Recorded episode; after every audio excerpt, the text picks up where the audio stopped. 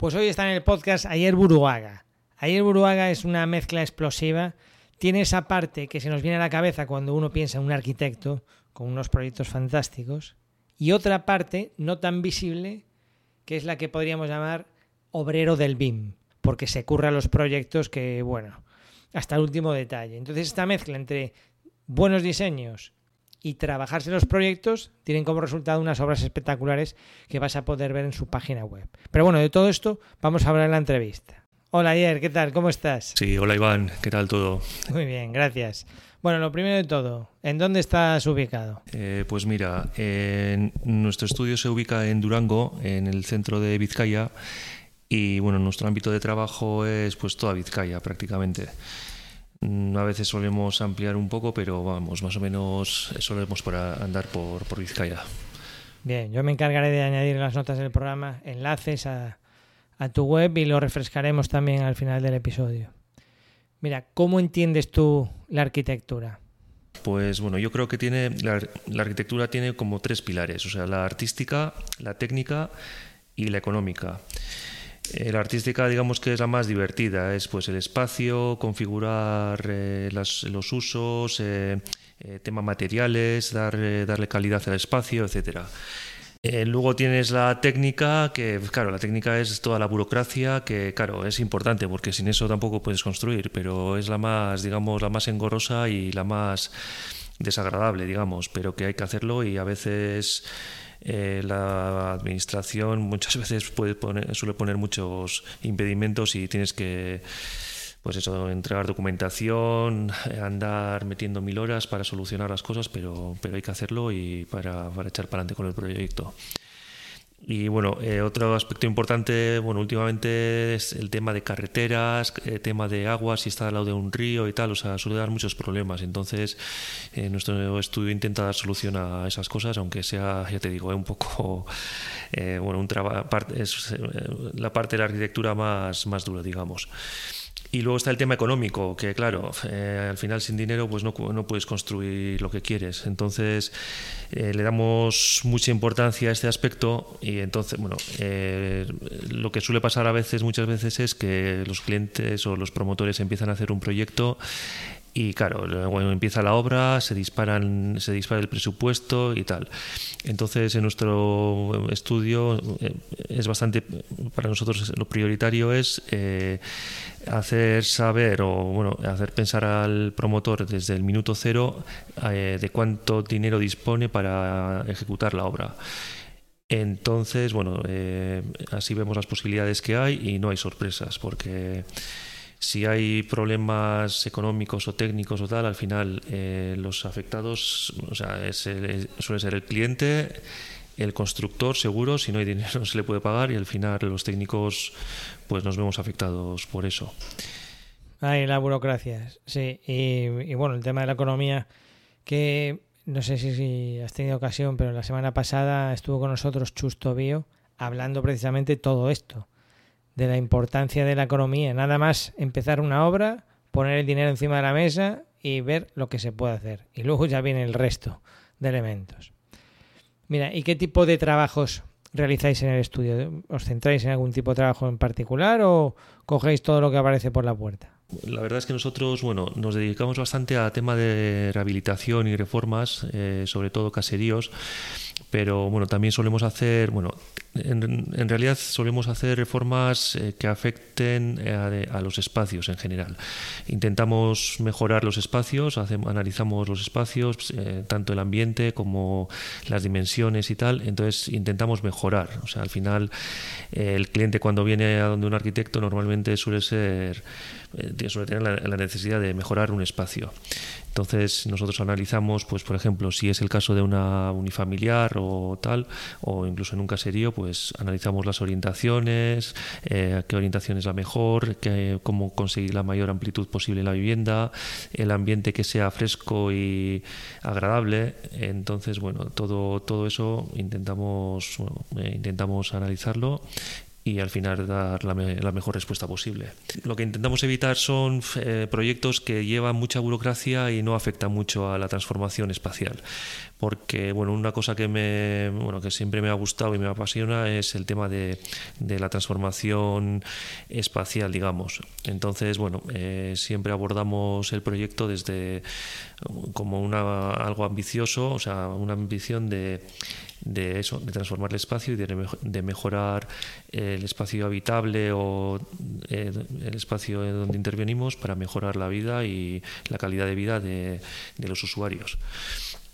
Entonces, bueno, eh, dentro de ese aspecto tenemos, bueno, pues hay que tocar eh, los diversos palos, o sea, desde pues mejorar el tema de amplitud, iluminación, luego, claro, hoy en día también el tema de la eficiencia energética, pues es otro aspecto importante y bueno, solemos trabajar en, todo en todos esos sentidos para adaptar al espacio de, de, cierta calidad. Mira, ayer quisiera preguntarte ahora por el uso de la tecnología y concretamente el tema de los drones, porque bueno, tienes unos vídeos espectaculares en tu web y en YouTube. Invito a cualquiera que se anime a, a ver el canal de ayer porque tiene unos vídeos, bueno, fuera de serie. ¿De dónde sacas tú esa, o sea, arquitecto además piloto de drones? Cuéntame un poquito más cómo te iniciaste en el manejo de drones, si fue por temas de trabajo, por algún otro asunto. Y, cómo lo utilizas en tu trabajo. Bueno, la verdad es que la tecnología en general pues siempre me ha llamado la atención y pues siempre intento estar atento a lo que va saliendo y pues con los drones es lo mismo, pues es una tecnología interesante que al final, bueno, desde viendo desde arriba los edificios y tal, pues obtienes más información y al final no tiene mucha dificultad. El tema es estar un poco al día con el tema de las actualizaciones y tal y cual y bueno pues como todo pues requiere invertir tiempo pero yo quiero creo que, que revierte todo el tiempo invertido al final bueno y yo creo que como, como todas estas cosas al final yo creo que para usar la tecnología pues te tiene que gustar o sea te tiene que picar el gusanillo ir probando trastear y, eso, tener disponible las obras cada vez que hago una visita de obra, pues siempre saco el dron y, hago un vuelo y tal y voy grabando diferentes imágenes. Y luego, claro, para y luego al final de cada proyecto, pues se agradece ver toda la evolución de la obra a vista de pájaro. Y nada, eh, luego es un mundo que se va abriendo todo el mundo digital y tal, y hay que estar, hay que estar al día, creo yo. Bueno, impresionante. Y también, no sé si está relacionado, porque también he visto en tu página web nubes de puntos. Eh, ¿Cómo haces? Las nubes de puntos a través del dron y luego lo llevas a Revit. Y ya de paso te pregunto por Revit, porque sé que es un software que manejas muy bien. Háblanos un poco de, cuándo diste el salto de AutoCAD a Revit y esto de la nube de puntos? Pues el tema de, eh, del Revit y la nube de puntos y todo es que está unido con lo del dron. Al final es tema, un tema tecnológico. A ver, yo tal como lo veo es a ver, tenemos que, yo creo que los técnicos tenemos que estar al día para dar al cliente el mejor servicio y en cuanto a, eh, por ejemplo, eh, precisión en mediciones, gestión de obra, o sea, pues dar la mejor precisión, visualización en 3D y todo eso, porque al final a la gente le cuesta mucho visualizar en 3D y tal. Eso por una parte. Entonces, eh, claro, antes eh, eh, pues se, trabajaba con AutoCAD, hacías el 2D, hacías todos los planos y luego de, de, vez en cuando pues hacías en 3D algunas visualizaciones en 3D. Ahora con la nueva tecnología BIM y Revit, pues al final vas haciendo todo, todo unificado, lo que se estaba haciendo en industria desde hace tiempo y y di el paso, pues al final eh, pues hay que actualizarse y era una herramienta muy potente. Eso sí, muy potente, pero como siempre, pues eh, requiere muchísimo tiempo y cuesta, pero al final merece la pena. Pero sí que tampoco me gusta decir que wow, el BIM y que es fácil, que vas, wow, que ya te soluciona todo y tal. No es así, o sea, hay que invertir mucho tiempo, pero luego todo lo invertido revierte con creces. Y el tema de la nube de puntos, pues lo mismo. Al final, eh, la tecnología actual con el tema LIDAR, o sea, con, eh, al final son como puntos láser.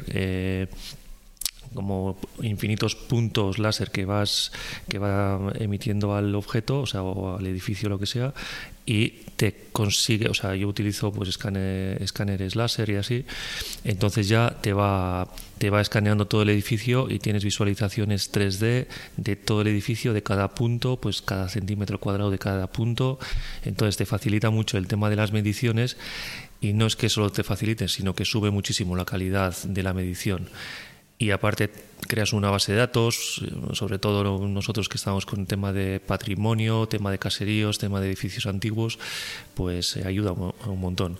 Y claro, es que todo va unido, o sea, es decir, para gestionar la nube de puntos está bien que te hayas metido en el tema de BIM, con Revit o lo que sea, y gracias a eso ya estás a otro nivel.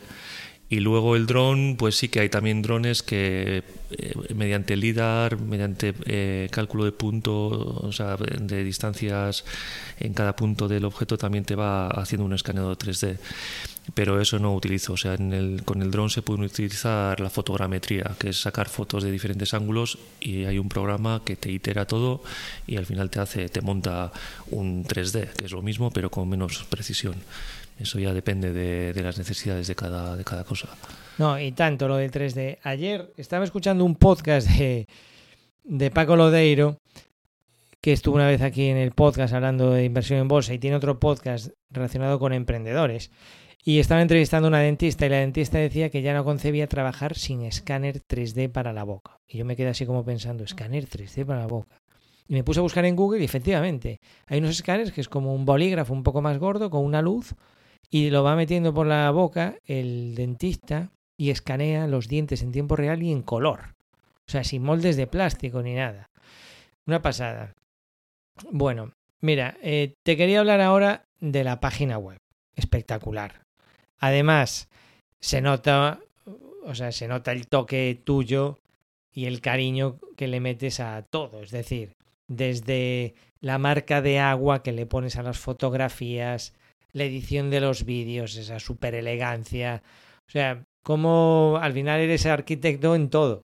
Eh, me gusta eso porque hay arquitectos que, bueno, que sí, se manejan bien en el, en el entorno de edificación, de arquitectura pura y dura, pero hay otros que, por eso muchas veces se habla de arquitectos que se que están en el mundo de la moda, en el mundo del diseño de muebles, en todo al final, ¿no?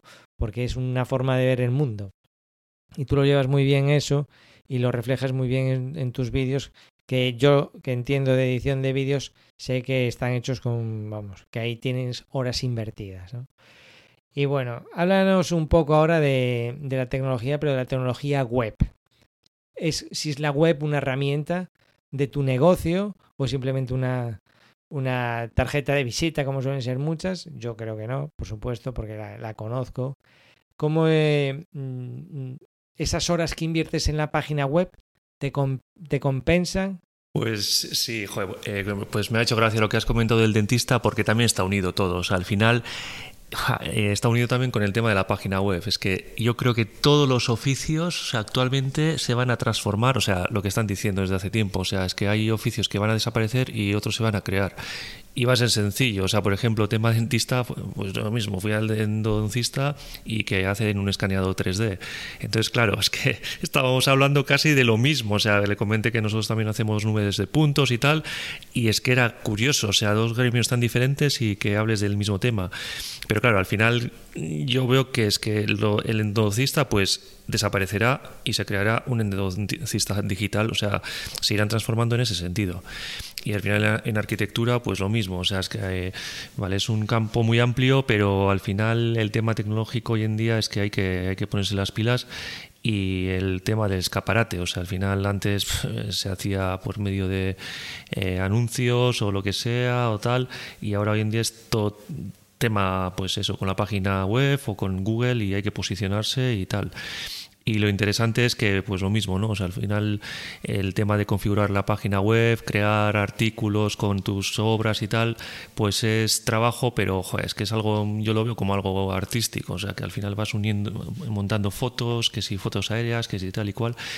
Y, joder, si te digo la verdad, está teniendo una respuesta muy buena eh, por parte de los clientes porque de repente, igual me, llama bastante gente, o sea, pues alguno que me llama para hacer una reforma y tal, que porque, pues porque me ha encontrado en Google y ha aparecido un vídeo de con el dron tal cual y te das cuenta de que como técnicos muchas veces estamos como no sabemos exactamente lo que la gente quiere y tal y de repente te llaman y te cuentan que, he visto que reformáis un caserío de esa manera y tal, y, y, es algo que siempre hemos hecho, pero que al no exponerlo en la web y tal, pues la gente no se da cuenta. Y cuando lo enseñas, la gente dice, ah, pues justo es lo que necesito, entonces te llaman y tal, y creas, o sea, pues, eh, pues aumentas la clientela y tal. Y sí, es mucho trabajo, pero focalizándote en la página web y mejorando y tal, el Google te va premiando haciéndolo bien, claro. O sea, te va premiando, vas apareciendo cada vez más arriba y cada vez tienes más probabilidades de que, te la, gente, de que la gente te llame. Y ya, ya, una vez que te llamen, pues ya es hacer la oferta, pues eh, presentarte tal y cual y ya pues tienes más posibilidades de obtener proyectos y clientes. Tal cual, yo comparto ese punto de vista. Tenemos que exponernos. Eh, los profesionales de nuestro gremio vivimos bastante aislados y pensamos que todo el mundo sabe lo que nosotros sabemos y nos preocupamos muy poco de, de, mostrar nuestro trabajo. Y el trabajo entra por los ojos, sobre todo el que nos dedicamos nosotros. Y oye, eh, le damos la oportunidad al cliente de que descubra, de que pregunte, de, que ve al fin y al cabo. O sea que bueno, felicidades por esa parte y, y ánimo para seguir así. Vamos a hablar de los clientes porque mm, es otro, otro punto que yo veo, o sea, yo veo así como dos puntos que pueden cambiar el trabajo de un profesional de nuestro gremio, que son el exponernos, esa parte abandonada, o sea, no solo trabajar en proyectos o en, construcción, sino entender que el exponer nuestro trabajo es parte de nuestro trabajo. No es algo que haya eh, que hacer, bueno, cuando cuadre o tal, sino que es, es nuestro trabajo. Porque si tú expones lo que haces y además expones de lo que haces lo que más te gusta, vas a atraer clientes precisamente de eso porque es lo que van a ver. Es como poner un escaparate. Cuando alguien entra en la calle porque ve algo en el escaparate, tú decides que pones en el escaparate. Si pones las cosas bonitas y que más margen y beneficio eh, te dejan, que por supuesto tenemos derecho a elegir en los trabajos que queremos hacer, para eso, ya que tenemos que pagar una cuota de autónomos o un impuesto de sociedades, pues por lo menos hacerlo en los trabajos que más margen tiene y que más nos gusta realizar y que más lucen. ¿Vale? Eso trae un tipo de cliente. Y por eso te quiero preguntar por los clientes. ¿Cómo eh, ¿Cómo es tu relación con los clientes? ¿Qué importancia le das? ¿Qué filtros aplicas? Háblame de los clientes. Sí, Iván, eh, claramente, es que, es que es así. Y claro, es que cuando he comentado lo de la página web, o sea, que, pues, que cada vez llama más gente, eh, no en el sentido de que, por, que, que, es, o sea, que también lo es, o sea, que es bueno que te llame cada vez más gente, pero es que te da opción de a seleccionar y ya la página web también te hace un filtrado bastante importante de la gente que, acude a tu bueno pues eh, a la oficina. El tema, yo creo que al final el tema es del, foco, o sea, suelo hablar mucho con un amigo sobre el tema del foco, o sea, dónde enfocarse y tal y cual, y yo creo que es importante, porque al final lo que nos lo que más cuesta yo creo que es saber lo que queremos o sea en general en la vida en todos los ámbitos yo creo. Y en la construcción o en, nuestro gremio en arquitectura pues lo mismo. Al final nos cuesta aceptar qué nos qué nos gusta. Pues en mi caso por ejemplo lo que te comenté o sea pues el tema espacial a mí me gusta mucho modificar jugar con el espacio pues eh, transformar el espacio mejorarlo tal y cual no y hay otros trabajos claro esos proyectos pues conllevan tema burocrático pero a su vez me aportan, eh, me aportan también cierto valor y cierto interés. Entonces, al final pongo la balanza y son proyectos que me interesan. Luego hay otros, pues eh, que por temas burocráticos y porque no tienen tanto cambio espacial y no es tan interesante artísticamente y tal, entonces pues no los, eh, no los hago automáticamente, o sea, intento no hacerlos. como por ejemplo en mi caso, o sea, ya tema ITES es que, bueno, aparte que ya todo hay que decirlo, es que eh, los precios los hemos tirado y no sé, no sé, hay algo, se han hecho mal las cosas, o sea, porque cuestan, hacer, hacer ITs cuesta más de lo que vale en el mercado. Entonces son cosas que, pues, bueno, es lo que dices tú, o sea, al final tenemos derecho a elegir. Entonces, pues yo opto por no hacer ITs, por ejemplo. Entonces tengo más tiempo para hacer proyectos de otro tipo que me aportan más. Más bien económicamente, bien espiritualmente, pues sí, o sea, o artísticamente o tal, o sea, o como crecimiento como profesional. Entonces yo tengo claro, o sea, por ejemplo, tema de fachadas, de o sea, tema de comunidades intento lo evito, o sea, como profesional. Sé que hay gente que le gusta y tal y es otro, otro otra rama muy interesante y, importante también, ¿eh? Pues el tema de la eficiencia en reformas de fachadas y tal, pero en mi caso pues no me aporta mucho, entonces prefiero hacer, por ejemplo, pues reformas de caseríos o reformas de patios, de colegios o eh, viviendas de planta nueva integrándolo en el terreno y tal y cual. Pero bueno, eh, lo importante es cada uno tiene que saber y ese, es el tema. O sea, preguntarte a ti mismo qué, quieres. Y es la pregunta más difícil. La, la, pregunta que parece más fácil, pero que en realidad es la más, es la más difícil. Y bueno, uniéndolo con el tema de la página web, si tienes claro lo que quieres, al final muestras lo que quieres hacer. Y los clientes que vienen son con ese perfil. Sí, entiendo lo de las CITES y ese tipo de trabajos. Están tan, bueno, pues ya los hace todo el mundo, está tan masificado que aún, aún incluso aportando valor, tampoco te puedes desviar mucho del precio. Es decir, a lo mejor alguien lo hace un, un certificado por 500 euros. No sé cuál es el precio, ¿no? Pero por 500, vale. Que tú a lo mejor justificas hacerlo por 600 y te va a costar venderlo, pero lo puedes conseguir. Vale, pero aún así son 600 euros. Y a lo mejor hay otro tipo de proyectos que tienes muchísimo más margen. Entonces, está claro.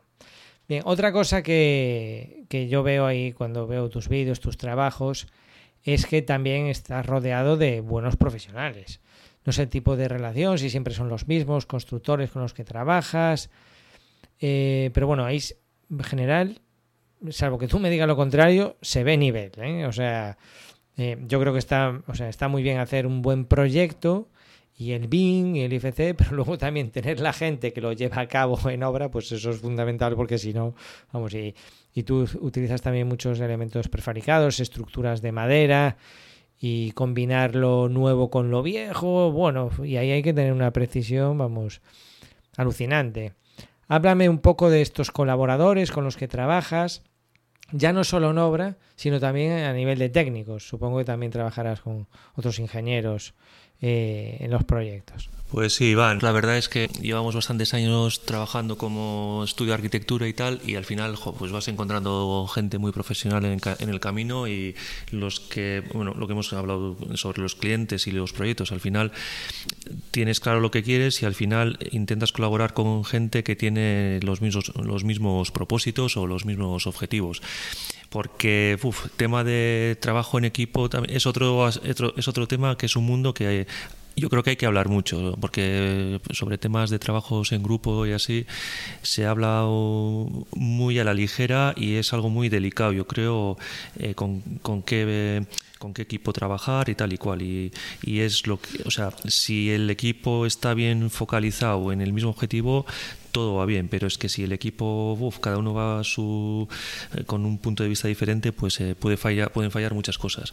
Entonces yo la suerte que tengo es que pues justo colaboro bastante con un constructor de aquí cerca, eh, bueno, la empresa se llama Baseriguinza, y trabajan muy bien. Entonces, lo que sí intento es, bueno, cada uno tiene su empresa y tal, o sea, entonces colaboramos, o sea, siempre que se pueda yo colaboro con ellos, pero también colaboro con otras empresas, empresas constructoras y tal y cual. Y bueno, o sea, somos como independientes, pero al final, pues cuando surgen proyectos con objetivos parecidos y nos cuadra y tal, pues vamos, echamos para adelante juntos y vamos, que cuando cuando el equipo tiene el mismo objetivo, el proyecto vuela. O sea, te quiere decir que muchas veces nos sorprendemos de que cuando está todo bien enfilado, lo que más ha costado ha sido el tema burocrático, con tema de, ayuntamientos, con tema de eh, pues carreteras, aguas, o sea, patrimonio, o sea, las peleas burocráticas con la administración, nos cuestan más que al final el hecho de construir. Es que muchas veces, o sea, el camino es más largo hasta el momento de construir que ya una vez empiezas a construir. Y muchas veces empezamos a construir y va tan bien la obra que dices, pero si esto es lo casi tipo hobby, o sea, lo, lo difícil ya ha pasado y lo construyo. No digo que sea lo fácil, pero cuando está bien enfilado el tema, pues es lo más eh, divertido, entre comillas, y más, o sea, pues que va, que va sobre ruedas. Y claro, también está relacionado con lo de antes, con el tema de Revit, el BIM y tal, porque el proyecto si ya lo has construido en 3D eh, virtualmente, ya lo has construido una vez, entonces luego ya es repetir otra vez. Y luego bueno eh, pues trabajo con empresas constructoras de ese tipo y luego ya también pues por ejemplo empresas que hacen la estructura de madera también pues es gente muy competente que tienen sus eh, pues herramientas BIM, eh, el CADWork o otros otros sistemas para corte de madera y tal y cual. Entonces vas colaborando con ellos y, y vas construyendo virtualmente antes de construirlo.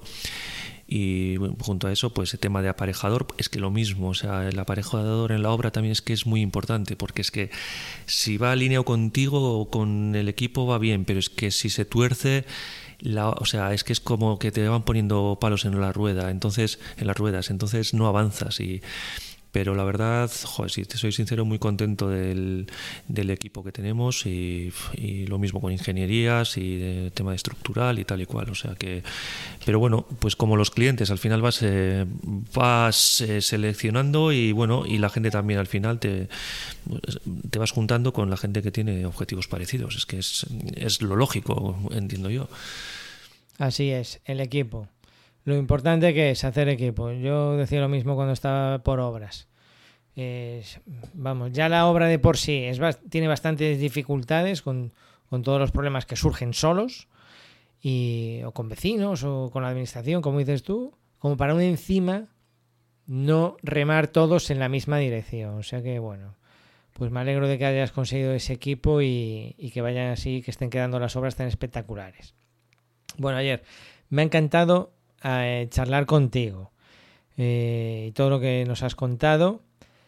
Si alguien quiere saber más de ti, ¿dónde te localiza? ¿Cómo pueden contactar? Sí, Iván, eh, la oficina está, está ubicada en, en Durango, es por, en el centro de Vizcaya y bueno, simplemente para contactar con nosotros, entrar en la página ayertarquitectura.eus y a través de la página directamente contactar conmigo y, o si no en Google también poniendo AYERT arquitectura, pues simplemente ahí va a aparecer el, el, mail y toda la información necesaria. Y sin ningún problema, pues cualquier consulta, que, que vamos, que estamos abiertos a ayudar y, y sin ningún problema. Eh, al, que, al que esté interesado, pues que se ponga en contacto con nosotros. Muchas gracias, Ayer. Venga, un abrazo fuerte. Bueno, Iván, pues nada, estamos en contacto, un saludo y para lo que sea me tienes a tu disposición. O sea que, y bueno, saludos a la gente que nos ha estado escuchando. Y hasta la próxima. Un saludo. Hasta luego.